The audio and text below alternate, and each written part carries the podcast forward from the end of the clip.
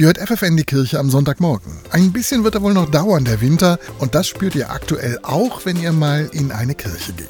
Da ist es oft richtig kalt und genau so ist das auch gewollt. Denn Energie ist teuer. Da muss man zweimal überlegen, ob man die großen Hallen wirklich auf 18 Grad hochheizen will. Das Bistum Hildesheim, die Kirchenregion zwischen Nordsee und Harz, empfiehlt deshalb allen Gemeinden, lasst eure Kirchen kalt. Mehr als 8 Grad müssen es nicht sein.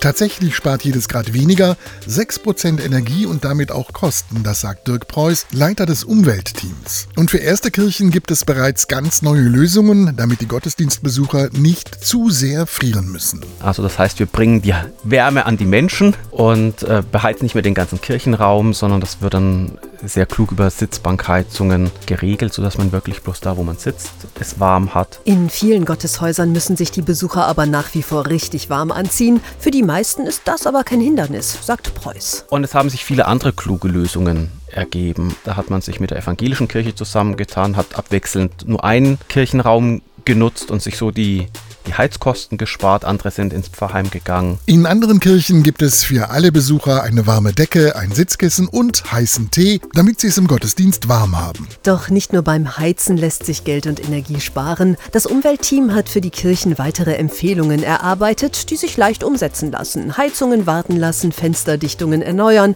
alte Lampen tauschen, Veranstaltungen bündeln. Das sagt Martin Spatz vom Umweltteam. Es geht auch um unsere Verhaltensveränderung und es ist gut, sich etwas einzuschränken, einfach da auch mal drüber nachzudenken, was braucht man wirklich und wo müssen wir mit der Energie wie umgehen. Das langfristige Ziel des Bistums ist deshalb, bis 2035 klimaneutral zu sein.